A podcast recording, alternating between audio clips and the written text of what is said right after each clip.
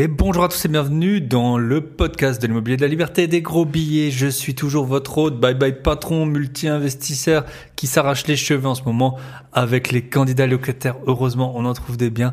Mais mamma mia, qu'est-ce que c'est compliqué en ce moment? On accueille aujourd'hui Florette. Florette, elle est architecte. On avait enregistré l'épisode il y a quelques temps voilà, parfois euh, le calendrier de diffusion, ma ligne éditoriale fait que, euh, eh ben, c'est pas toujours tout de suite publié. Là, euh, Clément, j'espère que ça vous a plu l'épisode avec Clément euh, de la semaine dernière. Bah lui, il voulait être diffusé avant une rencontre immobilière pour bah, qu'on entende parler de lui. Voilà, c'est chose faite. Et aujourd'hui, on est parti donc avec Florette. Florette, elle est architecte, donc elle va nous raconter son métier, son bye bye patron. Donc d'abord, elle reviendra sur euh, les différentes missions euh, d'un architecte. Quand est-ce qu'il faut faire absolument appel à un architecte? Quand est-ce qu'il ne faut pas faire appel à forcément un architecte? Quels sont euh, ben, les, les, avantages de faire appel à un architecte? Combien ça coûte? Etc. On va tout voir avec Florette. Elle va donc nous expliquer ça. Elle va nous expliquer aussi, elle a des opérations de marchand de biens en cours. Elle a également un, une LCD là justement qu'elle va lancer, euh, LCD à thème. Donc c'était très très intéressant euh, de ben, de revenir vraiment sur euh, la partie architecte architecture. J'avais eu déjà Veneta, c'était une de mes premières invitées sur le podcast. C'était la, la première et l'unique architecte que j'ai eu. Et donc là, on a Florette donc elle va nous expliquer donc à la fois quand elle était architecte salarié, euh, c'est pas toujours évident, on n'est pas très bien payé par rapport à son niveau d'études et puis la valeur euh, qu'on peut rapporter au cabinet d'architecture et ensuite au bureau bureau d'architecte. Ensuite euh, donc elle va nous dire l'émission euh, des architectes et ses investissements IMO et aussi on va et puis son bye bye patron et aussi on va bien entendu parler de sport un petit peu parce qu'elle a eu l'occasion de faire les championnats du monde euh, de triathlon. Donc voilà, super intéressant. Euh, voilà. Un corps sain, un esprit sain, des finances saines. Est-ce que c'est pas ça la recette du bonheur?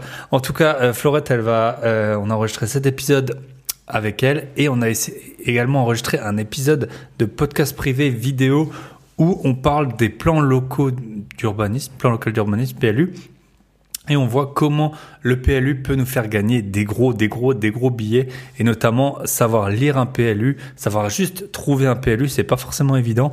Elle nous explique tout. Euh, ben voilà, vidéo à l'appui. Si vous voulez voir le podcast privé, il y a beaucoup de gens. J'ai l'impression que j'en parle tout le temps, mais on me demande tout le temps c'est où le lien, c'est où? Donc euh, le site c'est boîteabillets.com. Le lien, il est dans la description. Bien sûr, les billets, c'est avec un S. Euh, sinon, vous avez le lien dans la description. Vous allez sinon sur mon site grosbillet.com. Là, vous avez tout. Vous avez l'historique des podcasts. Vous avez euh, les euh, les ressources gratuites, les formations. Vous pouvez m'appeler. Tout ça. Voilà. Pour le podcast privé, je vais juste en parler un tout petit peu plus. Vous savez, on l'a lancé. Je pense que c'était en juin. Et j'avais dit, ben, il y avait un prix de lancement. Le prix de lancement, il va s'arrêter dans 10 jours. Donc 10 jours après que vous ayez, euh, que vous ayez bah, suivi justement euh, cette, enfin que l'épisode soit sorti. Donc l'épisode, il va sortir le 11, euh, le 11 octobre. Donc jusqu'au 21 octobre, vous pouvez profiter du euh, tarif de lancement. Et ensuite, ben, on va l'augmenter. Voilà, on a quasiment 20 épisodes. Je vous fais un petit retour d'un de, nos auditeurs du podcast qui dit Salut Thibaut, simple message pour te remercier, pour dire encore une fois qu'est-ce que tu fais avec la boîte à outils est top et super utile. J'ai fait mon dossier bancaire en m'inspirant du vôtre. Bon, ça c'est euh, une, une, formation qu'il avait pris. Et, en, et également, il a contacté euh, le courtier qu'on a eu sur la boîte à outils qui s'appelle Thibaut Faust, quel beau prénom, et euh, qui a dit que le dossier était parfait, hyper complet. Et du coup, ben très rapidement, il a pu, euh, il a pu euh, ben, avancer dans son financement. Et puis là, euh, je pense qu'il a, il est bien avancé à présent. Donc voilà, le podcast privé, c'est vraiment du concret. Le, podcast public, c'est plutôt de l'inspiration, on va dire. Et là, la boîte à outils, c'est vraiment du concret. Donc on a eu, on va aussi, j'ai enregistré avec Romain qui est banquier, investisseur. J'ai enregistré avec un, un chasseur de biens immobiliers qui nous explique comment il fait sa recherche voilà, on a eu des juristes, on a eu une avocate, on a euh, une personne qui euh, gère plus de 100 000 mètres carrés d'immobilier. Tout ça, franchement, vous l'avez nulle part ailleurs. Moi, je suis un gros consommateur de podcasts. J'adore, c'est d'ailleurs pour ça que je l'ai lancé. Euh, j'adore mes confrères podcasteurs et, et, le travail qu'ils font. Mais ça, clairement, c'est nulle part. nulle part d'autre. Ça nous prend du temps, mais voilà, c'est à la fois de, des connaissances pour vous et aussi également des contacts. Voilà, vous cherchez un courtier, vous pouvez écrire directement au courtier qu'on a eu sur la boîte à outils des investisseurs. Vous euh, vous cherchez une avocate qui est spécialisée en impayé, ben voilà, on en a une. Vous cherchez un conseiller en gestion de patrimoine qui s'y connaît et euh, vous allez pouvoir voir pendant une heure, l'écouter parler pendant une heure avant même euh, de le contacter. Et eh ben, vous pouvez aller sur la boîte à outils des investisseurs. Nous, on n'a aucun partenariat avec les invités, si ce n'est ben, qui sont sur la boîte à outils, mais on touche pas des rétrocommissions ou que sais-je. Donc voilà, c'est vraiment pour vous aider. C'est aussi si vous voulez soutenir le, podcast. J'ai tout le temps des messages. Merci pour ce que tu fais, c'est top. Et ben voilà, là vous avez un moyen, ça vous coûte euh, le prix de l'abonnement Netflix pour le moment, encore pendant 10 jours. Donc euh, et euh, ben après vous pouvez bien sûr annuler quand vous voulez, ça se renouvelle de mois en mois. Il n'y a pas d'engagement de plus que un mois. Je peux pas vous en dire plus. Voilà, on se retrouve donc de l'autre côté avec Florette. Euh, et je vous fais un tout dernier point, c'est euh, je serai en région parisienne. À la base, je pensais que je serais à Paris.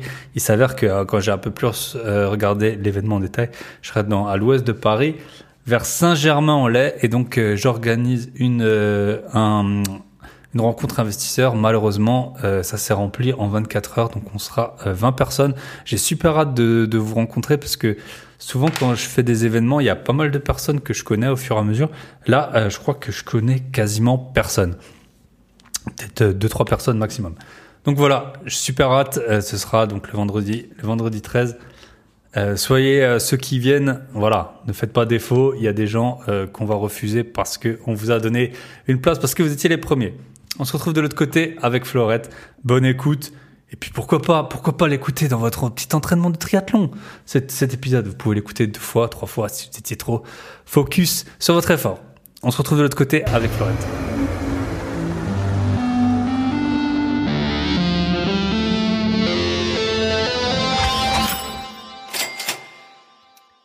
Et bonjour, bonsoir à tous. Une fois n'est pas coutume, on est dimanche, dimanche après-midi, et on va enregistrer avec Florette. Salut Florette.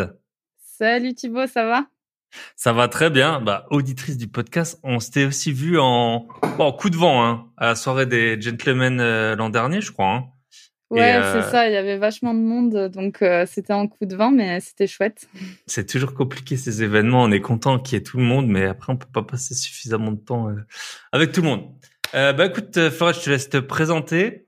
Et euh, pour démarrer, j'aime bien que les invités racontent une petite anecdote euh, de leur première euh, expérience professionnelle, hein, une anecdote un peu insolite, voilà, qui t'a dit bon, bah, peut-être que dans ma vie, je vais faire autre chose que ce premier métier. Je te, je te laisse y aller. oui, bah, je m'appelle Florette, j'ai 31 ans et donc aujourd'hui je suis architecte. Alors j'habite en à Toulouse actuellement, mais j'habitais 7 ans en Bretagne à Saint-Malo j'ai fait mes études à Toulouse et là, euh, je retravaille régulièrement en Bretagne, donc c'est un peu des allers-retours euh, entre les deux. Et du coup, donc j'ai fait mes études d'architecture euh, à Toulouse. Ça a duré cinq ans. Et, et, donc du coup, en anecdote, j'avais pensé à, à deux. je pense que parce que j'ai fait plein, plein, plein de, de jobs étudiants. Et, et souvent, qui dit job étudiant dit ben, un job un peu ingrat, quoi. je me rappelle euh, une fois, j'avais fait, euh, j'avais postulé pour être serveuse dans un bar qui est assez connu euh, à Toulouse, place Saint-Pierre. Je sais pas si tu connais un peu. Non, j'ai jamais été à Toulouse. Et par contre, c'est, je pense, la ville où j'ai eu le plus d'invités.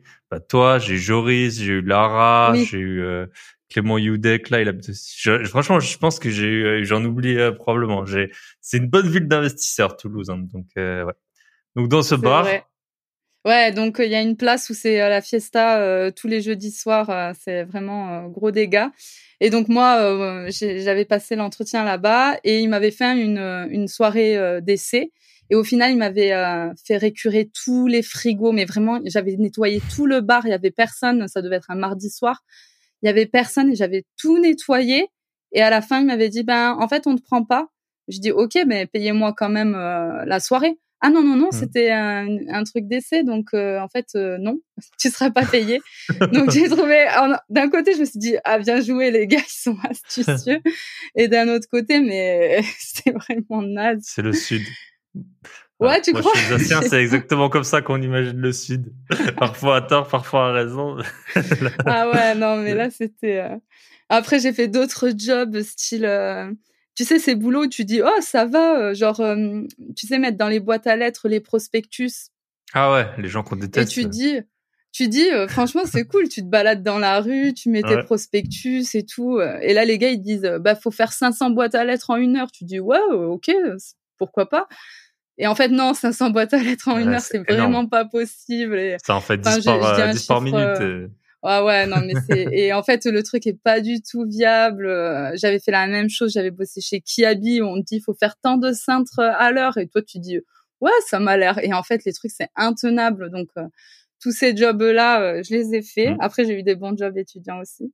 Mais ce qui m'a fait vraiment faire bye bye patron, c'est vraiment mon, ben, dans mon boulot d'architecte où euh, où j'étais euh, ben, architecte dans une, une agence et, euh, et, un jour je vois la facturation. Donc euh, j'étais j'avais bossé je pense une journée sur un projet un permis de construire. Donc moi j'étais j'étais payé j'étais vraiment payé je sais pas ça doit être 10 à 12 euros de l'heure quelque chose comme ça.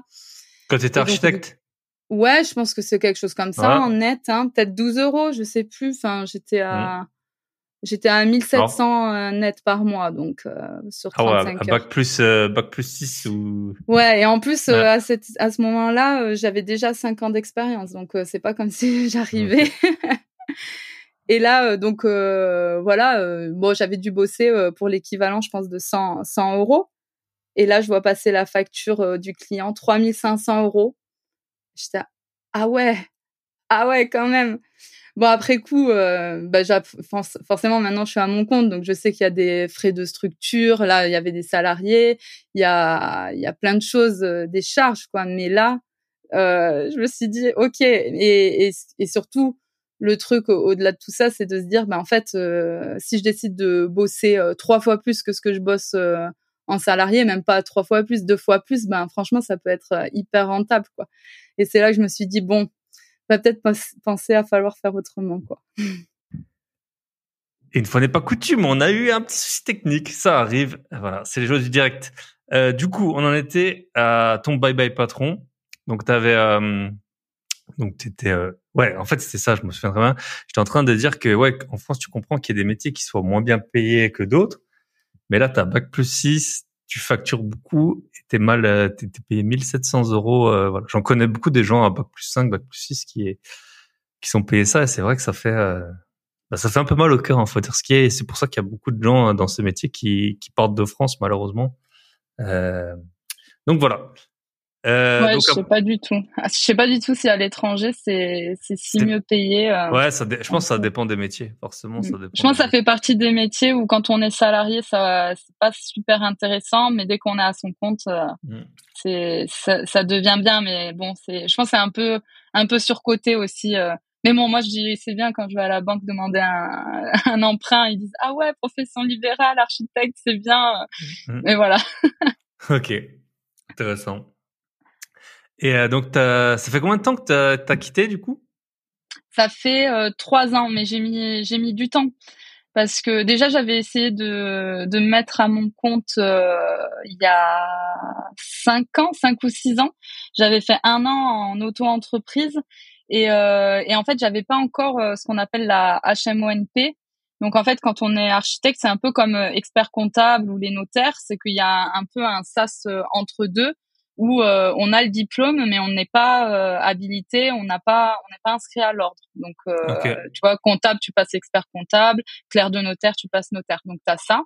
Donc tu peux être salarié mais pas mais pas à son compte. Et j'avais pas encore fait ça. Donc je me suis dit bah je me mets en tant qu'architecte d'intérieur parce qu'il n'y a pas vraiment de mots pour ce sas entre les deux. Donc on dit architecte d'intérieur même si c'est pas du tout ça. Et euh, et puis bah ça avait pas fonctionné. Je j'avais j'étais pas dans le truc, mais c'était une première expérience. Puis après j'ai retravaillé euh, trois ans en tant que salarié. Et, euh, et forcément, ben, en France, du coup, on a le, le chômage et euh, je voulais, je voulais l'avoir pour me lancer, sauf qu'avec une démission, c'était pas possible. Donc, euh, j'ai trouvé dans un premier temps un poste de prof euh, en tant que en tant que prof de dessin technique dans un CAP ou euh, dans un CFA où il y avait des CAP maçons, peintres, plaquistes. Donc je me suis dit ah, c'est trop bien prof, c'est trop la bonne planque, euh, je vais bosser 18 euh, heures par semaine, je vais pouvoir être architecte à côté et mmh. tout, euh, ça va être trop bien. Donc j'ai démissionné pour ce poste-là en CDD. C'était important que ce soit en CDD. Et là, et là en fait déjà c'était à deux heures de, c'était à une heure et demie de chez moi, donc je passais trois heures dans les transports les plannings étaient hyper mal faits. Donc euh, là où j'aurais pu bosser que trois jours, je bossais quatre à cinq jours, donc euh, les allers-retours. Et au final, j'étais plus à 25 heures semaine sans les sans les, les trajets que 18 heures. Donc euh, au final, ça me prenait trop de temps et puis ça me plaisait pas tant que ça l'enseignement. Donc euh, le plan B euh, s'est mis en place où ben en fait vu que j'étais en CDD et que je faisais plus de quatre mois de boulot, ben le CDD prenait fin et là je pouvais me mettre à mon compte. Mais du coup, j'ai fait étape par étape comme ça. Intéressant. Parce que c'est quoi la moi je connais pas bien la législation, c'est si t'as fait quatre mois de CDD, t'as le droit au chômage, c'est ça? Sur base ouais, je crois, ou trois trois mois, euh, je mmh. sais pas, c'est compliqué. Je crois que c'est en nombre d'heures, donc en fait c'est à mi-temps. Enfin, c'est mmh. c'est un peu compliqué euh, leur truc, mais mais bon, euh, il y a tout. Quand j'entends des gens qui disent oui, je peux pas avoir ma, je peux pas démissionner, je peux pas. Oui, mais en fait, on peut trouver un CDD ailleurs euh, serrer les dents pendant quatre mois, même si c'est euh, à l'usine, et puis euh, et puis après euh, le CDD il prend fin et là on récupère ses droits. Donc il y a toujours une solution, je trouve, pour récupérer ses droits comme ça. Intéressant, intéressant le, le système. Et c'est vrai qu'en France, ça, bah, c'est le gros avantage quand on veut lancer se lancer à son compte, on peut avoir le, le chômage pendant deux ans. Euh, ou alors tu peux le toucher en une fois, enfin la moitié à peu près de, de souvenirs. Voilà, c'est ça. Ouais, c'est ça, je crois. Bah top. Et en plus, ça a des exonérations aussi, hein, je pense, de de charges ou des choses comme ça, non Quand tu te lances. Ouais, euh, en auto-entreprise, ouais, il y a l'acre, euh, les choses comme ça. Ou euh, mais moi, vu que je les avais déjà utilisées dans les trois ans avant. ah ok. du coup, j'ai pas eu droit de nouveau, mais après, je me suis mis rapidement en société. donc j'ai fait ouais un an en auto-entreprise, et après je me suis mise en, en société. Ok. Euh, en fait, j'ai pas tout raconté. Donc aujourd'hui, on va parler donc de ton activité d'architecte, de euh, LCD, de voyage et de sport à, à haut niveau. Euh, bah, peut-être tu peux nous raconter du coup bah, comment s'est passé ce, ce, bye bye patron, un peu peut-être ta, ta, psychologie. Tu passes de bah, t'as ton boulot à t'avais des clients déjà? Enfin, c'était quoi Enfin, c'était quoi le jour jour 1 du ouais. du bye bye patron? Et puis comment comment tu démarche des clients. Tu vois, c'est vrai que dans ce métier, je sais pas exactement comment on... Bah, bien sûr, on, on passe dans des podcasts. Mais à part ça, voilà, comment est-ce qu'on découvre des, des clients ou enfin, comment Ouais, ouais, ouais. Ben moi, ça s'est fait vraiment petit à petit euh, parce que ben en fait, ça a commencé avec euh, avec le Covid, comme beaucoup de personnes, je pense, où euh, où ben, je me suis retrouvée à être tout le temps en télétravail et, euh, et donc pouvoir organiser un petit peu mes journées différemment. Et j'ai commencé à avoir euh, des personnes me demandant de faire euh, bah, des permis de construire par-ci par-là, enfin voilà, des des, des choses comme ça, sachant que euh, j'avais passé donc euh, ma HMO et que j'étais habilitée donc à à signer. Donc HMO c'est comme des PLG, euh, à passer, à signer des permis de construire au-delà de 150 mètres carrés. Donc, euh, Et DPLG, c'est quoi? Alors DPLG, alors en fait architecte, euh, on peut être porter le titre d'architecte seulement si on est inscrit à l'ordre. Et pour être inscrit à l'ordre, il faut être soit architecte euh, DPLG, donc euh, diplômé par le gouvernement, je crois, euh, ou architecte HMONP, habilité à la maîtrise d'œuvre en son nom propre. Et, euh, et en gros, la différence entre les deux, donc c'est six ans d'études pour les deux, c'est juste que euh, DPLG c'était avant 2007 et, et HMONP c'était c'est après 2007, dans le sens où en 2007 il y a eu la réforme euh, européenne où on est passé sous euh, licence master doctorat. Mmh sur toute l'Europe. Et bien sûr, ben, le master, vu que c'était cinq ans et le diplôme d'architecte, c'était six ans. Du coup, il y a eu ce, cet entre-deux qui est architecte diplômé d'État en cinq ans. Et il y a une année supplémentaire pour euh, faire sa HMONP. Donc voilà. Donc c'est exactement la même chose, sauf que c'est pas les mêmes dates. Et, euh, et ces titres-là permettent après d'être architecte inscrit à l'ordre. Ok. Donc voilà. Et donc du coup, euh, j'avais euh, j'avais du bouche à oreille comme ça, des amis, des amis maîtres d'œuvre qui demandaient à avoir des plans, etc. Donc, euh, donc j'ai commencé comme ça au, pendant le Covid. J'ai demandé à mes patrons si c'était possible donc de créer ma structure euh, en parallèle, euh, bien sûr sans, sans que ça empiète sur mon travail avec eux. Ils m'ont dit oui.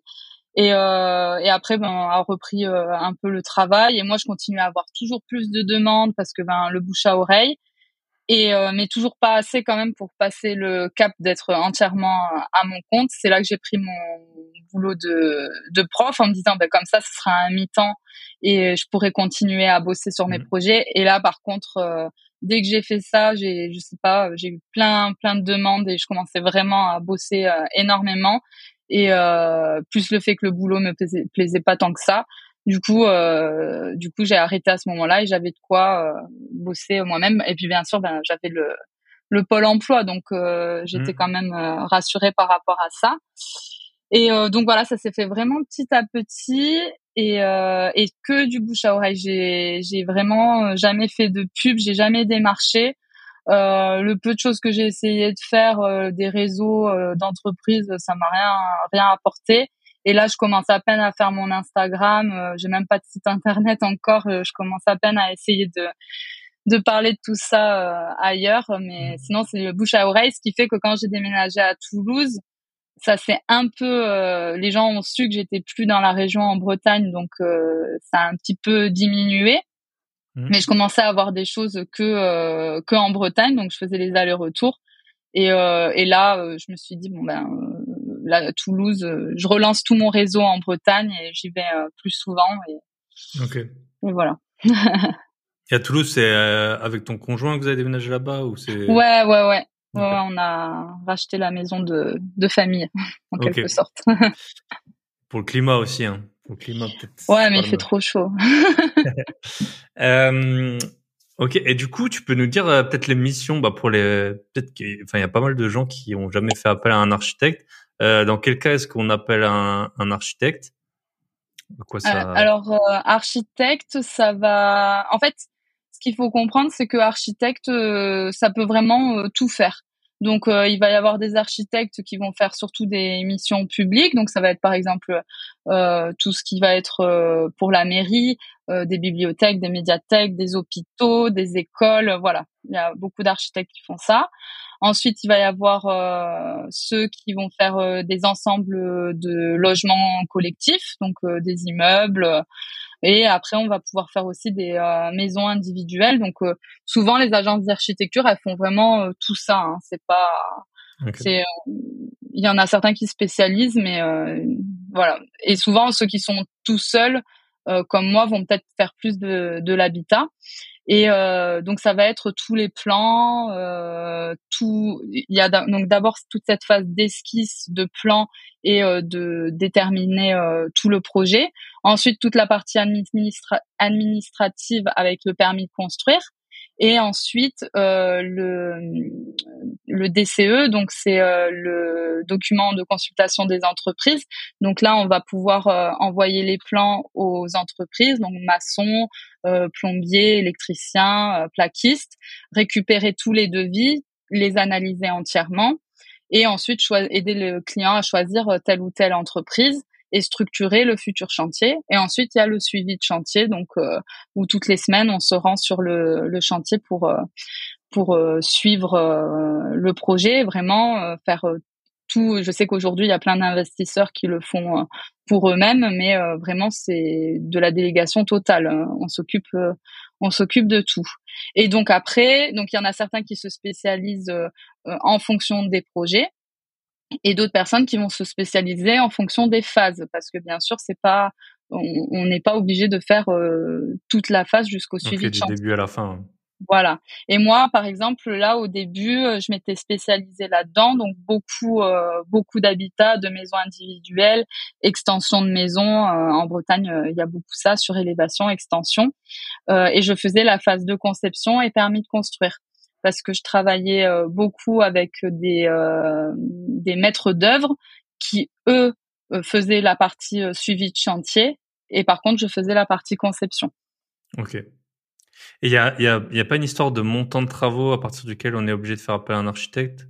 Non, c'est pas par rapport au montant des travaux, c'est par rapport à la surface. Okay. Donc euh, ça, c'est euh, en gros, il y a beaucoup de beaucoup de, choses à, voir. Là, j'ai moi j'ai fait un, document où euh, on sait euh, si c'est très compliqué. euh, si c'est une déclaration préalable de travaux, un permis de construire, voilà, il y a les frontières sont assez fines et en fonction de la surface, la plupart du temps c'est 150 mètres carrés. Donc soit un bâtiment neuf de 150 mètres carrés ou bien une extension qui porte l'ensemble de de la maison à 150 mètres carrés. On doit faire appel à un architecte à ce moment-là. Et également, et ça c'est important parce que beaucoup de personnes euh, l'oublient, si c'est un permis de construire et que c'est une personne morale, donc euh, si c'est en société, SCI, SARL, SAS, c'est forcément euh, architecte obligatoire. Ok. Et, et, même pour le suivi, c'est pas un maître d'œuvre, ce sera un architecte? Non, ça c'est que pour la conception et le permis de construire. Après, euh, après on fait comme on veut. Ok. Très très intéressant. Et euh, tu parlais des des sociétés, enfin que toi tu, tu, tu, consultes du coup des sociétés pour euh, ça, c'est tous les architectes qui font ça. Ils ont, ils ont l'habitude de travailler avec des sociétés ou euh, comment ça se passe? Non, après euh, moi, comme je te disais, euh, j'étais euh, là, j'essaie un petit peu plus de faire euh, du chantier, comme on dit. Mmh. Mais jusque là, moi, je, je, donnais juste le permis de construire à mes clients et après okay. ils se débrouillaient. Et après, euh, donc euh, vraiment, euh, tout est possible. Hein, et mmh. je sais que mon métier, le fait de que moi je m'arrête au permis construire, c'est ça qui m'a fait un peu connaître et qui m'a permis d'avoir beaucoup de, de dossiers. Et du coup, au bouche à oreille, ça fonctionne bien parce que beaucoup d'architectes veulent avoir la maîtrise d'œuvre par la suite. Et parce qu'en fait, c'est là où on se fait, ben on fait le, le chiffre d'affaires parce que c'est au pourcentage souvent du, des, travaux. travaux donc euh, c'est là où c'est intéressant euh, financièrement. Après voilà, ça dépend aussi euh, comment comment est fait le le business plan. Et et du coup j'ai perdu. Et toi, et toi, toi tu t'arrêtais en fait au permis de construire. Voilà, je m'arrêtais au permis de construire.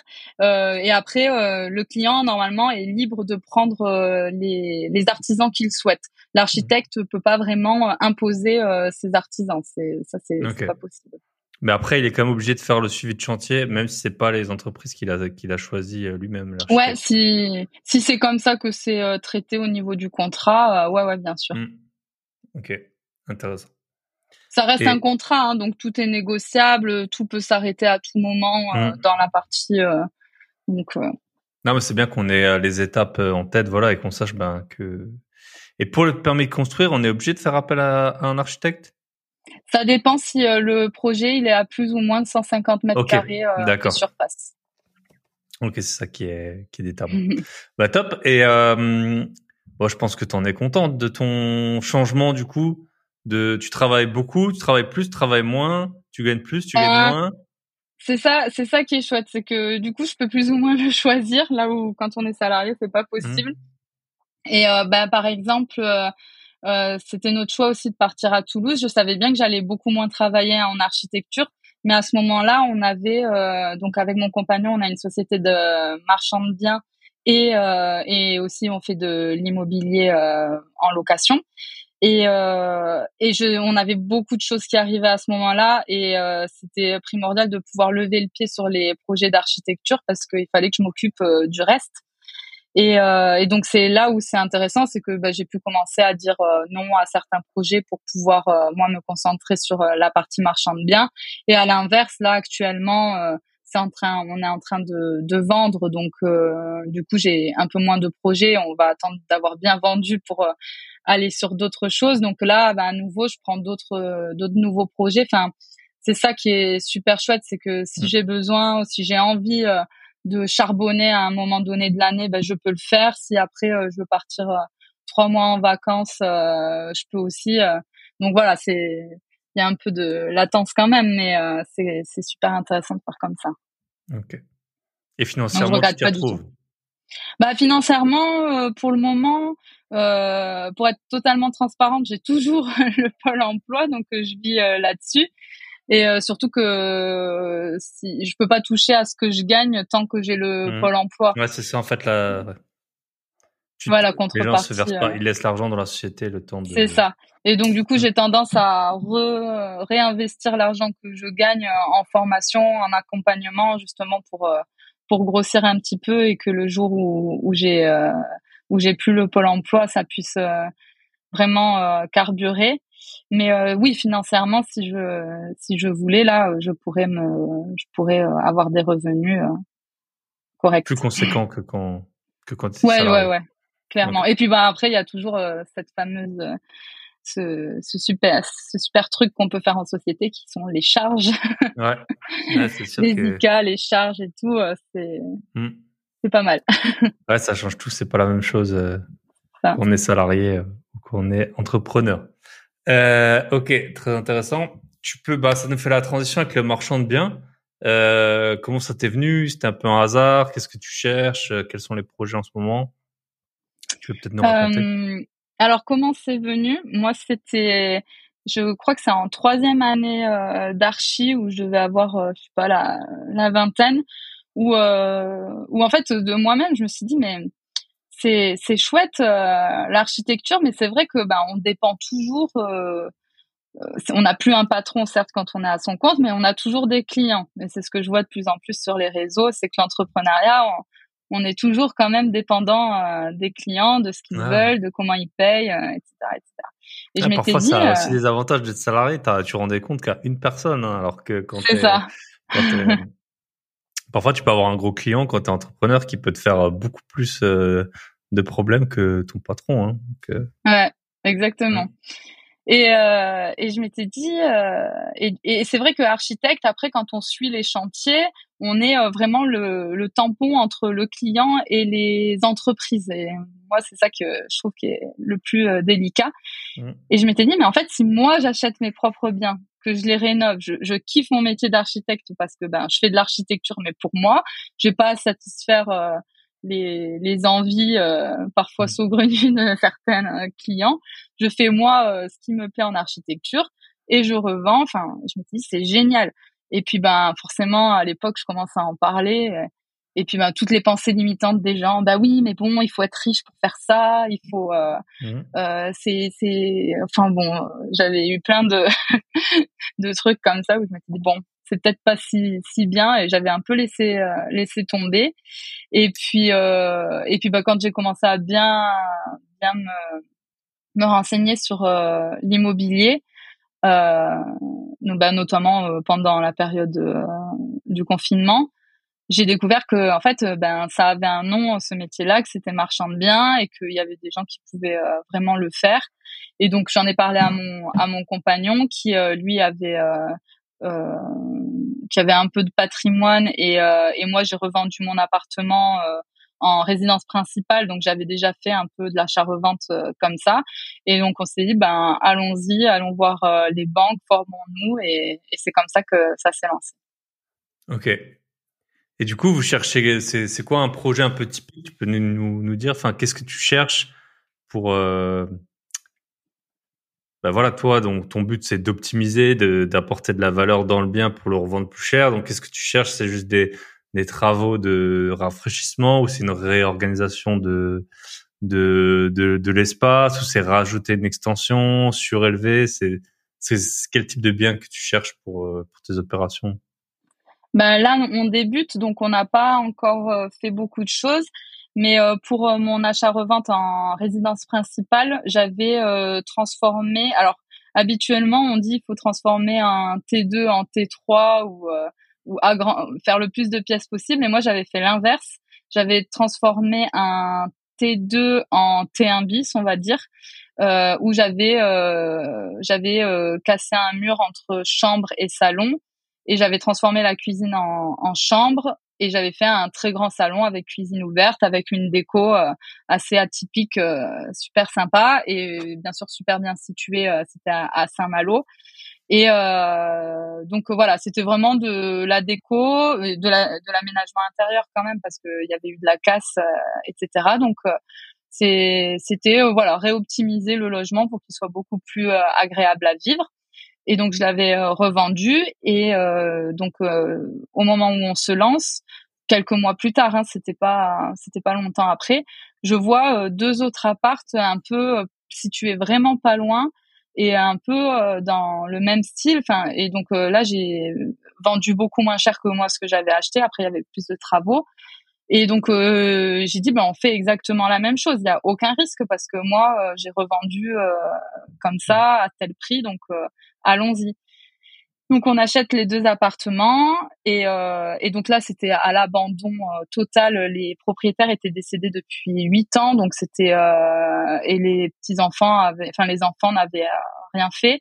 Donc vraiment non occupés depuis huit ans et en même temps avec cette impression que ils étaient partis hier quoi on a retrouvé euh, des journaux des, des, boîtes de conserve euh, limite mmh. euh, la cigarette encore écrasée dans le cendrier mmh.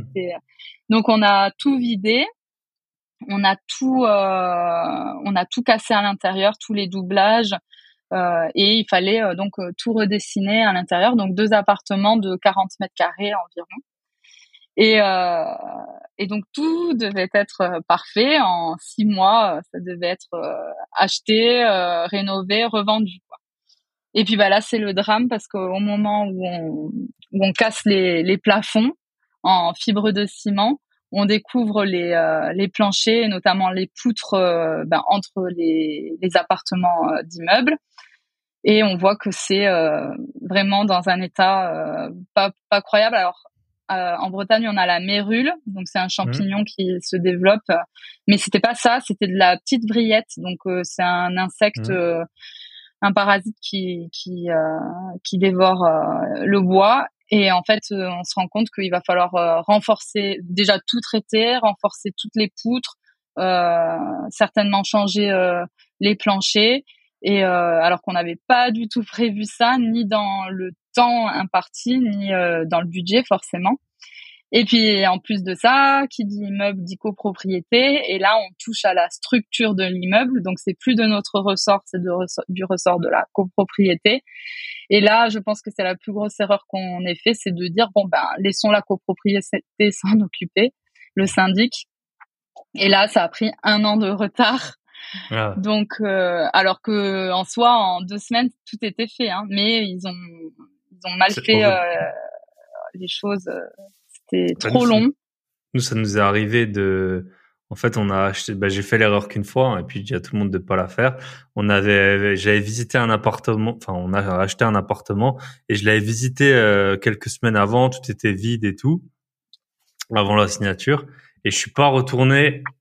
Voilà, c'était, j'étais investisseur débutant. Hein, c'était enfin, il y a plusieurs années.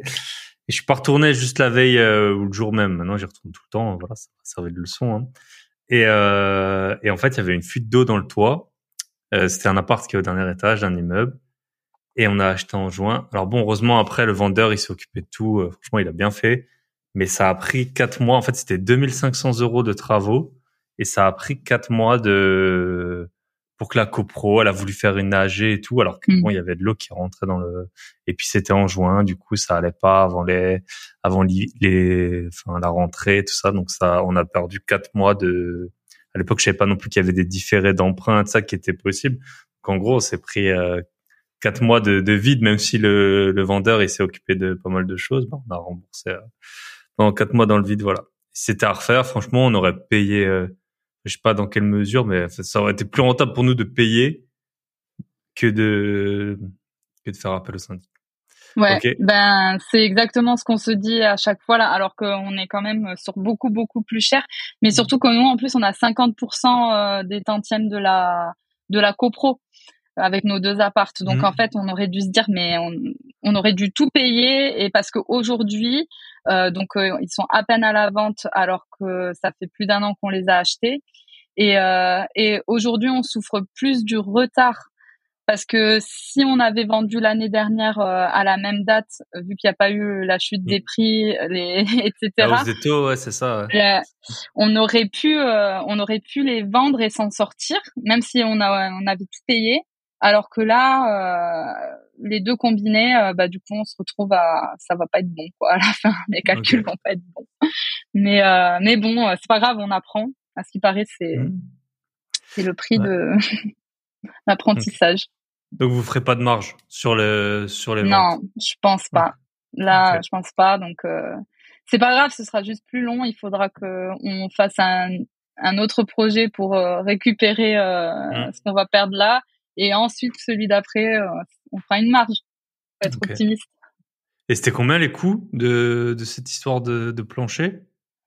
Oh là, euh, justement, on a eu euh, les devis euh, parce que là il y a la nouvelle AG où ils nous demandent, mais on est sur plus de plus de 20 000 euros hein, de Mhm. de travaux là, ouais. Et puis Et en ça, plus, a- je pense que Pour cette petite vrillette là, il n'y a pas de diagnostic. De toute façon, tu n'aurais pas pu le voir sans casser. Bah c'est ça, c'est que euh, moi mon compagnon aujourd'hui il me dit oui mais euh, la prochaine fois on cassera. Et je lui dis mais c'est pas si évident de casser, euh, demander à casser au propriétaire pour euh, les, les diagnostics parce que c'est là, c'est bien qu'il y ait des diagnostics en France. Je sais très bien qu'il y en a pas dans dans tous les pays, donc euh, ça nous protège un petit peu, mais ce sont des diagnostics superficiels. On, on va pas enlever le placo, aller voir toute la structure, etc. Mhm. Donc euh, c'est Ouais, c'est ça. Et en plus, tu te dis, qu'est-ce qui va se passer? Soit je fais, soit je fais un trou et il y a rien, donc j'ai un trou, donc déjà c'est chiant. Soit je fais un trou et il y a quelque chose, et du coup, bah je vais pas acheter, et du coup je fais un trou chez chez quelqu'un alors que je vais pas, je vais pas acheter. Ou alors bon, faudrait négocier par rapport à ça. Bah, ouais. c'est ça. Non, c'est c'est vraiment pas évident, c'est hyper risqué et euh, et du coup, euh, bah, comme euh, on en a parlé, euh, dit Tony, euh, maintenant faut partir avec euh, limite se dire on va faire 50% de marge comme ça, au pire des cas on retombe euh, à 10% quoi. Mais, Mm. C'est pas c'est pas évident à trouver. Ouais, bien sûr. Ouais, parce qu'en plus, t'as, à la limite maintenant, bon, le marché, bah, il s'est beaucoup euh, calmé, on va dire. Donc, si t'achètes maintenant et que tu revends, bon, déjà les taux, on sait pas ce qu'ils vont faire. Mais vous, vous avez acheté quand c'était un peu en euphorie, quoi. Et puis en plus, maintenant, vous vous retrouvez à vendre euh, au, au mauvais moment. Ouais. Donc voilà. Ouais, la chance du débutant, mais pas dans la bonne sens. Dans le Ouais, bon sens. voilà, c'est. c'est- Mais c'est pour ça qu'il faut toujours aussi bah, faire attention à ce qu'on fait. Euh, quand, quand bah, le levier, c'est dans les deux sens. Hein. Là, on a, on a bien le l'exemple, quoi. C'est, c'est trop bien dans l'IMO. Mm. Tu peux mettre avec 10 000 euros, tu peux acheter 100 000 euros, mais parfois. bah. Mais c'est bien. Merci pour euh, ta transparence en tout cas, hein, parce que Bah, euh, c'est normal. c'est ça. C'est les... Nous, euh, enfin, j'en parle des galères que je peux avoir, des coûts et tout ça. Ça, ça arrive à tout le monde c'est pas c'est pas dramatique mais il faut quand même toujours essayer bah, forcément de limiter les les coûts et les et les risques hein. euh, ok bah on peut passer sur les deux euh, LCD t'as des Mm. LCD Ouais, ouais, ouais. Bah, c'est comme ça que j'ai j'ai j'ai débuté euh, par pour l'immobilier. Euh, donc euh, à Saint-Malo, c'est hyper euh, touristique et euh, j'ai acheté un premier studio euh, quand j'étais euh, salarié. Euh, vraiment euh, la bonne affaire euh, qui était. euh, alors euh, j'ai j'étais la première à visiter, la première à faire une offre parce qu'il fallait quand même être Mm. Être euh, dans les starting blocks. Et euh, et en fait euh, le truc euh, trop bien tout à l'inverse hyper simple. Euh, j'ai acheté euh, et euh, bah, le lendemain il était des... j'avais déjà loué sur euh, Airbnb. Donc euh, Ok. j'ai acheté à une dame qui faisait déjà du Airbnb. J'ai Ah rien ouais. changé dedans. Et euh, aussitôt euh, ça a reloué et du coup ça ça fait quatre ans quatre ans que je l'ai. Et depuis à Saint-Malo ça s'est énormément durci euh, les règles pour faire du Airbnb. Mais euh, mais je suis dans dans les clous donc euh, ça continue. Donc ça c'est c'est hyper bien. Et là on va faire euh, on est en train de rénover une petite maison euh, à côté de Saint-Malo à Dinan ça s'appelle. Et euh, c'est une une une petite cité médiévale avec des remparts et tout. Ça fait très très moyen âge. Et là, on va faire un, une maison euh, de 50 mètres carrés sur euh, en LCD aussi sur le thème euh, des sorciers. Donc sorcier clin d'œil, sorcier à lunettes. Et donc ça, j'ai trop hâte parce que je suis assez fan. Et là, on va bientôt rentrer dans la phase déco, donc je vais m'en donner à cœur joie. Et ça va être super chouette. Ok. Est-ce que tu Faut se faire kiffer. ouais, ouais, ouais, bien sûr. Est-ce que tu peux nous euh, juste euh, donc tu as dit que Saint-Malo c'était euh, touristique. C'est vrai que moi j'ai bah, j'en ai pas tant que ça des locations courte durée, mais j'en ai quelques-unes dans des villes pas touristiques en fait. Et euh, bon, il y a toujours des touristes hein, auxquels, mais après j'ai pas mal bah j'ai des en fait des, des choses auxquelles j'aurais pas pensé euh, bah, des gens qui doivent aller à des rendez-vous à l'hôpital. Tu vois, des gens ils prennent ça parce que ils ont un médecin qui les suit. Euh, Est-ce que toi c'est vraiment des touristes ou t'as l'impression qu'il y a si j'ai souvent des gens qui viennent bah du coup pour travailler. Euh, t'as l'impression que c'est que des touristes que t'as ou t'as as un peu un mix de? Ben, c'est quand même assez saisonnier euh, à Saint-Malo parce que l'hiver il euh, n'y a pas grand chose donc euh, j'ai vraiment je dirais 80% de touristes et par contre, euh, ouais, euh, en janvier, février, euh, par exemple, là cette année, j'ai une fille qui l'a loué pendant un mois et demi. C'était pour le travail. Et de temps en temps, j'ai des personnes qui mmh. qui sont là pour le travail. Donc donc ouais, ça c'est c'est bien. Mais c'est pas forcément ceux qui mettre les meilleures notes et tout parce que j'ai ah une, j'ai une personne ça se sentait qu'elle était blasée d'être venue pour le boulot. Du coup elle m'a ah. défoncé alors que ah. moi il est bien mon appart c'est pas ma faute. Ou les gens qui se plaignent parce qu'il pleut et ils le mettent dans leurs notes ça ça me ah ouais non il y a des trucs il y a des trucs c'est fou. Les gens ils sont à la fois parfois ils peuvent être tellement enthousiastes pour rien et parfois ils peuvent être euh... mais c'est compliqué en fait ce système de notes. J'en parlais avec euh J'en parlais avec euh, avec une investisseuse là il y a pas longtemps. C'est vrai qu'en fait nous on veut que des 10 sur 10, des 5 sur 5. Après intrinsèquement en fait à la base le système on pourrait se dire est-ce que euh, en fait tu vois pour nous un 10 c'est que les gens ils ont été satisfaits de l'endroit mais euh, tu pourrais te dire bah en fait un 10 ce serait pour un hôtel 5 étoiles à 1000 euros la nuit. Enfin tu vois est-ce que c'est le 10, c'est la note par rapport à ce à quoi tu dois t'attendre ou par rapport au, bien, tu vois. C'est pas si évident, je trouve, de parce que maintenant, en fait, du coup, il y a presque que des bonnes notes ou alors c'est vraiment euh, pourri, quoi. Donc c'est, en fait, on prend comme un échec des choses qui. Oui, ouais. Est-ce qu'on se base sur le fait que les notes, c'est, euh, bah, en fait, ton appart, il vaut euh, un 3 étoiles et pas un 5 étoiles, et puis bah, c'est ok si, si c'est un, bon 3 étoiles. Ouais, ouais, c'est ça. Ouais, je comprends ce que tu veux dire qu'on pourrait avoir euh, voilà une idée bah tu fais euh, tu vas sur euh, Airbnb tu dis je veux un 5 et puis avoir le l'hôtel le plus prestigieux de, de la enfin ouais. mais bon euh, mais c'est vrai que ça on prend on le prend personnellement hein, quand même ah quand on a des, des, des, mauvaises notes c'est pas et euh, je sais que maintenant tu fais ta résidence principale ouais. alors, alors là j'ai eu que des 10 sur 10 et que des 5 sur 5 mais ça, c'est ma, ma résidence principale, je la loue aussi et, euh, mm. et du coup, on a que des 10 sur 10, mais heureusement. Ouais, ouais. Ah, t'imagines les gens s'ils disent ouais comment on peut vivre là et tout. Mais du coup, c'est vrai que les gens, bah, je connais hyper bien les lieux. Euh, mon appart, bah, il y a tout qui fonctionne, il y a rien qui est cassé, il y a pas de traces bizarres sur les draps que tu pourrais avoir dans des, bah, dans ta LCD. C'est pas toi, enfin, entre deux locations, t'es pas là, quoi. Alors que moi, je suis toujours là entre deux locations, donc il y a tout qui fonctionne. Euh, voilà, je mets des boissons dans le frigo, je mets du café, je mets, enfin, il y a tout qui fait que c'est plus simple. Et après, les gens, quand tu leur dis que c'est chez toi, je pense qu'il y en a, ils, ont plus de scrupules à... Mais c'est vrai que je suis étonné. Hein. Franchement, j'ai eu quoi? J'ai eu peut-être 12 notes. J'ai eu que, que des 5 sur 5 ou des sur 10. Donc, euh, j'étais très. Mais euh, ouais. Et comment tu gères, du coup, depuis Toulouse? Ouais, bah ça... Euh, justement, la première année, je travaillais juste à côté, donc j'allais le midi faire mes ménages. Et en plus, j'avais pas de boîte à clé, donc en plus, je devais accueillir les gens. Et euh, mais je pense que c'est formateur, faut passer par là pour euh, pour faire de la SCD.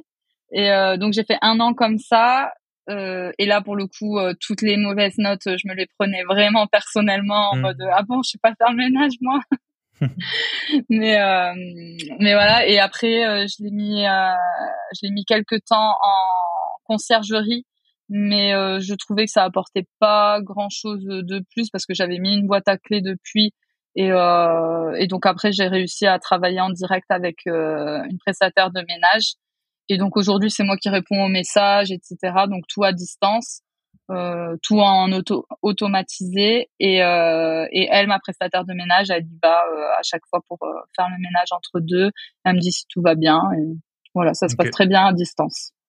Top, intéressant. Et puis ça, je pense que ça ça enlève des barrières que certains pourraient avoir. Parce que là, es, c'est, combien de, j'arrive pas trop, moi, c'est pas mon côté de la France. C'est quoi, 500 km? Ouais. c'est 600, ouais, 650, quelque chose comme ah. ça. Euh, 8 heures de route avec les pauses. ok. Euh, dernier point, bah, on va parler euh, vite fait de deux choses euh, que je fais pas assez, que je voudrais faire plus, du sport et des voyages. Bon, les voyages, je fais pas mal, c'est plutôt le sport. Quoique, bon, je m'y tiens quand même quelques fois par semaine. Euh, donc toi, tu as fait les championnats du monde de Half Ironman l'an dernier, c'est ça, aux États-Unis. Ouais. Euh, donc Alpha Ironman, tu peux nous raconter peut-être les distances, comment on s'entraîne à ça et peut-être comment tu t'entraînes euh, par rapport à. On voit ton visage qui s'illumine, alors que moi quand je vais courir, c'est c'est que de la douleur. Ouais. Ouais, mais c'est de la douleur, je pense qu'il faut aimer quand même, surtout sur ces distances-là. Euh, donc, euh, Alpha Ironman, c'est du triathlon, c'est pas évident. Et donc, du triathlon, c'est euh, le combiné de euh, natation, vélo, course à pied. Mais il n'y a pas de pause entre. On, on, a limite la même tenue et on, on doit passer le moins de temps possible sur les transitions. Donc euh, ça se passe sur une seule et même journée, euh, en moins de temps possible. Et donc euh, Alpha Ironman, c'est la moitié d'un Ironman. Ironman, c'est une, une marque déposée, mais aujourd'hui tout le monde l'utilise pour donner cette distance. Et le Alpha Ironman, c'est 1900 mètres de natation, 90 km de vélo et 21 km de course à pied, un semi-marathon.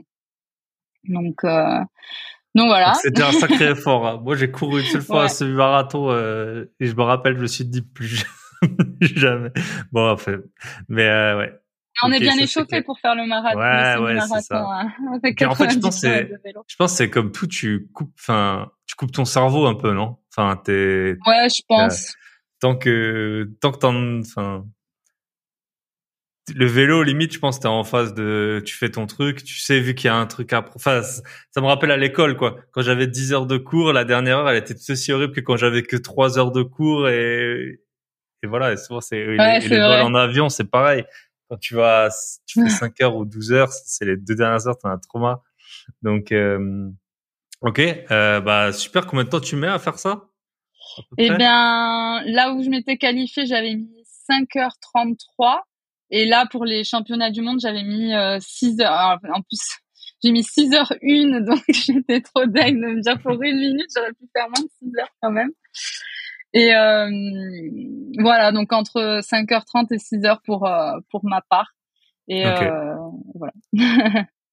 c'est quoi à peu près 1900 mètres C'est 30 minutes la, la natation? ouais un peu plus parce que je suis pas très bonne euh, chez ouais, puis après c'est dans des lacs c'est pas des piscines quoi ça ah ça dépend euh, moi j'avais été euh, là c'est aux États-Unis c'était dans un lac et là où je me suis qualifiée c'était au Sable d'Olonne donc c'est à moitié dans l'océan et à moitié dans le port et okay. ouais ça dépend où, où tu fais ça mmh.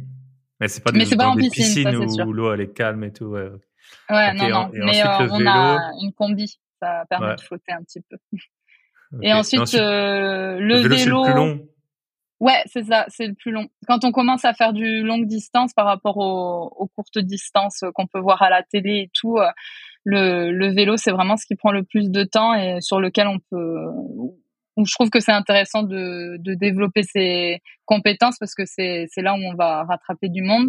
Et moi, euh, je mets trois heures en moyenne. Pour faire les 90 km. Ouais, 30, 30 km heure de moyenne. Après voilà, ça dépend. S'il y a des cols et tout. Si c'est tout voilà. plat et tout, voilà, c'est ça. S'il yes. y a des cols, je fais pas ça, je suis nulle ouais. en montée. Ok. Et après la le semi, combien de temps tu mets? Et le semi, euh, bah normalement. T'es déjà bien mort, hein. c'est ça, deux heures. Ok. Ouais. ouais. un peu moins de deux heures. Ouais, du coup okay. là, on est sur euh, sur les les six heures. Top. Et comment tu t'entraînes à ça? Parce que tu as trois eh disciplines, ben, ouais. euh, un travail, des LCD. Euh... Oui, ben ça, alors, contrairement à ce qu'on pourrait penser, depuis que je suis à mon compte, euh, je me dis, je peux aller m'entraîner quand je veux. Donc, euh, par exemple, si j'ai envie d'aller m'entraîner à 10 heures le matin ou à 15 heures l'après-midi, je, je, peux y aller. Mais d'un autre côté, il y a ce truc de de se dire, euh, bah, le travail, il est jamais vraiment terminé. Donc, mmh. Euh, c'est pas genre à ces 18 heures, c'est la fin du boulot. À 18h30, j'ai mon entraînement avec les copains. c'est bon. Mmh. Là, t'es tenté de travailler jusqu'à la fin et oh bah 18h30 c'est passé. Oh ben en fait il est 21h, c'est fini.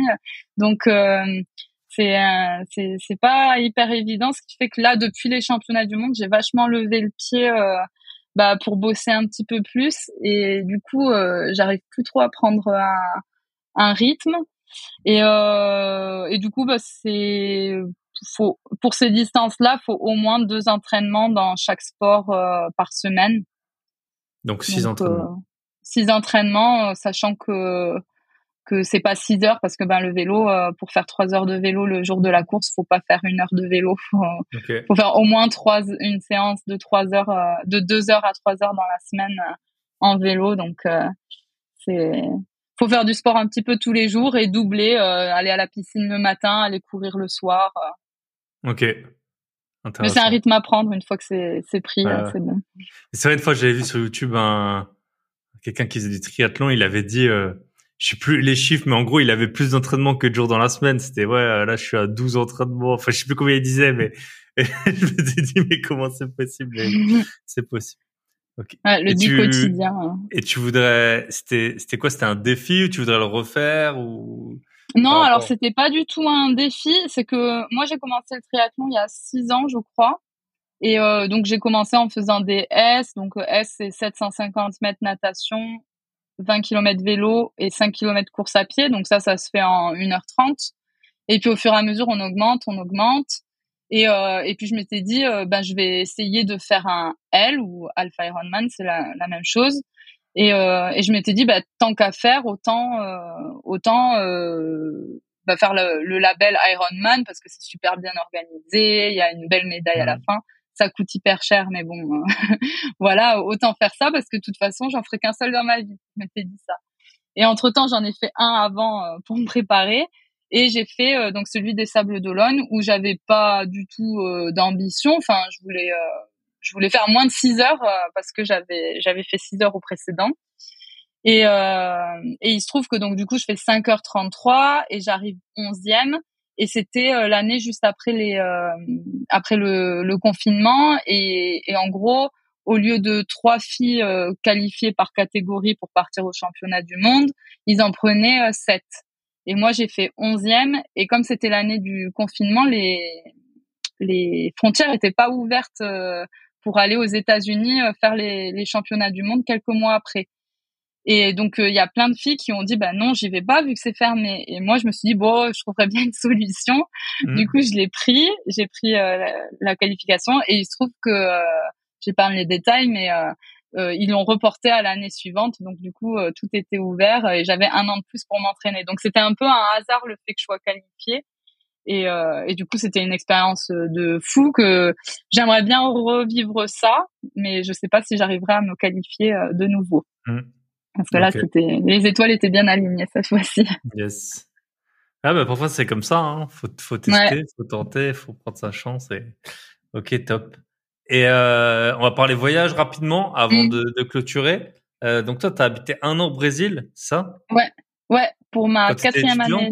C'est ça. Ok. C'est ça. Parce qu'il y a un architecte super connu brésilien qui s'appelle euh, Oscar Niemeyer. voilà. Je sais pas si c'est pour ça, mais. oh non, c'était pas pour ça.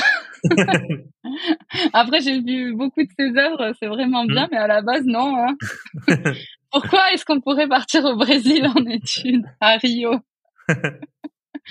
Tu y allé en plus euh, là Ouais, je, suis allé à Rio. Euh, bah, j'ai rejoint un bon petit groupe d'investisseurs euh, à Rio. Bah, c'était très sympathique, hein, surtout en février. Il faisait beau. C'est carnaval? On a été au carnaval, ouais. Euh, c'est comme le Ironman, ça coûte assez cher, mais euh, c'était vraiment vraiment à faire quoi. Ouais, oui, pour euh, au Sambodrome. Ouais. Ouais, mais ça vaut le top. Faut le faire une fois dans sa vie. Ouais. ouais, ouais, bah moi du coup quatrième année d'architecture. Je sais plus trop pourquoi j'ai choisi ça. Je crois qu'à la base je voulais partir en Australie Et puis j'ai dû voir un reportage sur le Brésil et je me suis dit ah ouais la nature, la la forêt comme ça dans dans la ville, la plage. Et puis après, ben du coup, j'ai vu la fête. et je me suis dit, allez, euh, euh, je demande ça. Et donc du coup, j'ai j'ai été prise et euh, c'était super. Enfin, de toute façon, je pense que les Erasmus comme ça, c'est enrichissant euh, culturellement et euh, et euh, ben humainement de rencontrer.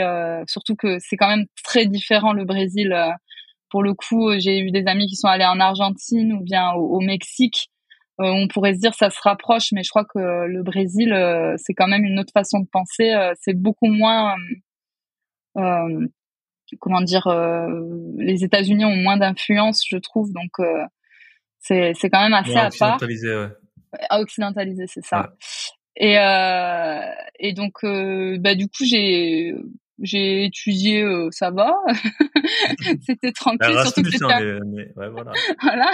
c'était en grève euh, cette année-là en plus, euh, tout était tout le temps en grève, donc je, suis pas, j'ai pas eu beaucoup de cours, mais le peu de cours que j'ai eu, c'était bien complémentaire de ce que j'avais vu en France, donc c'était bien. Et puis après, du coup, plein de voyages dans tout dans tout le Brésil et et puis ouais, rencontrer des gens, la plage. Enfin, c'est une autre façon de vivre. Hein, c'est et portugais, tu parlais portugais?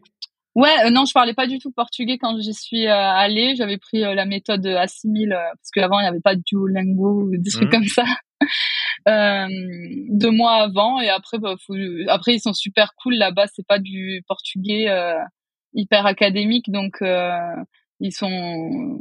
On dit à peine bonjour, je m'appelle Florette. Ils sont là, waouh, mais tu parles trop bien portugais, donc c'est encourageant pour tenter. Et et parler, ça s'est fait euh, facilement. Et ça t'a déjà servi, euh, genre sur, sur les, bon, on sait que sur les shorties, il y a beaucoup de Portugais, hein, sans faire dans le dans le cliché. Est-ce que ça t'a déjà servi d'avoir euh, de parler portugais après dans ton métier d'architecte? Eh ben, pas encore. Ah, bah, pas encore. J'ai pas eu d'occasion ah. d'occasion là-dessus. Ok. et maintenant, tu voyages encore? Ouais, j'ai fait. Euh... Bah là, c'est vrai que depuis le confinement, c'était un peu, à part les États-Unis, euh, on n'a pas trop bougé. Et puis en plus, maintenant, j'ai un petit chien, donc du coup, c'est un peu plus difficile de. Ah ouais, ça c'est une vraie question à vous poser avant de prendre un chien. Et quand tu prends un petit, c'est pas comme prendre un gros, parce que ma sœur, elle a un berger blanc suisse là, et c'est impossible à caser. Personne le, enfin, c'est, il est hyper gros le chien. Donc, euh, donc voilà. là, je pourrais la mettre dans une, euh, une caisse et la mettre en soute, mais euh... Mm. mais bon, je sais pas si je veux lui faire vite ça. ah ouais, après ils ouais, ça les traumatise un peu les. C'est ça. Mais sinon, avant, euh, moi j'aimais bien. J'ai trouvé que un an à l'étranger c'était un peu un peu long. Mm. Enfin voilà, c'est c'est expat quoi. Alors que je trouve que deux mois, j'ai fait des voyages. Après, j'ai fait deux mois en Asie, Thaïlande, Laos, Vietnam, et deux mois aux États-Unis, Canada à bouger vraiment mmh. bouger tout faire des, itinéraires et je trouve que ça c'est moi c'est ce qui me correspond le mieux euh, en termes de voyage euh. et je pense c'est une vraie question à se poser euh, qu'on se pose pas enfin beaucoup de gens vont peut-être courir toute leur vie après un je sais pas un tour du monde ou un an off ou et, et moi c'est vrai que j'avais été en Australie j'étais parti un peu je pense un mois et après, j'étais content de rentrer, quoi. Et je le sais que moi, en tout cas, ou alors il aurait fallu grandement baisser le rythme, mais euh, ça m'allait, tu vois. Un mois après, j'étais content de rentrer et tout. Et t'as des gens peut-être pendant dix ans, ils vont mettre de l'argent de côté et tout pour partir un an, et puis en fait, ça, ça leur convient pas. Donc c'est vrai que c'est intéressant de se connaître comme ça et de de faire plusieurs tests sur des. Mais surtout que, surtout que. Je sais pas toi, mais moi je sais que quand euh, je voyage, ça m'inspire vachement et il y a plein de choses dans le cerveau qui tombent euh, des barrières et donc du coup, euh, je suis tout le temps là en train de me dire ah ouais, je pourrais faire ça. Enfin, je développe plein d'idées de projets et limite après j'ai qu'une seule envie, c'est revenir en France pour les mettre mmh. en action quoi. Ouais. ouais, c'est marrant. J'ai eu sur le podcast, j'ai eu la, la petite fourmi ou ma petite fourmi, Azénor là, et elle, elle était partie en Nouvelle-Zélande, elle devait partir un an et son business il a décollé. du coup, elle est rentrée euh, au bout de deux mois. Elle a dit, euh, elle a dit que ben voilà, que c'était le moment de, de rentrer. Donc euh, bah top, très intéressant. on va enregistrer nous un deuxième podcast privé sur la boîte à outils des investisseurs. Venez nous rejoindre. C'est pas cher. C'est le meilleur rapport qualité-prix que vous pouvez avoir dans, le monde entier, dans le monde entier. Et on va parler ensemble de d'urbanisme. Qu'est-ce qu'un PLU Quelles sont les opportunités qu'on peut y voir en lisant euh, le PLU euh, Quelles sont les infos importantes? Tout ça, on va le faire ensemble et en vidéo. Euh, je te laisse, je sais pas si tu as un mot de la fin, peut-être sur ton bye bye patron, sur le chien, sur les LCD, sur les. Comment on peut te contacter déjà? Ça, tu peux, tu peux nous dire. Eh ben sur euh, Instagram là, je, je, suis en train de faire plein de contenu, donc c'est florette.archi, donc euh, tout simple. Et euh, voilà, il y a des choses qui vont arriver euh, en termes de formation, d'offres, d'accompagnement sur le thème pour, les investisseurs. les investisseurs, ouais, pour qu'ils puissent faire des choses qualitatives en termes d'archi. Bah top. Voilà. Et un mot de la fin? Pensez eh à ben, pédaler. Ah, mettez bien vos pédales. Il y a une histoire non avec les pédales là. J'avais déjà vu les pour euh, tout de suite. Euh, ah ouais, mais tu prépares ton vélo et tout. je vais pas. C'est trop trop de risques. Ouais, ouais. risquer risquer des choses, mais pas autant. ok. Ça marche. Et eh ben nous on se retrouve euh, tout de suite tout de suite après. Et puis ben merci et à très bientôt. Bye bye. Eh ben, merci à toi. À bientôt.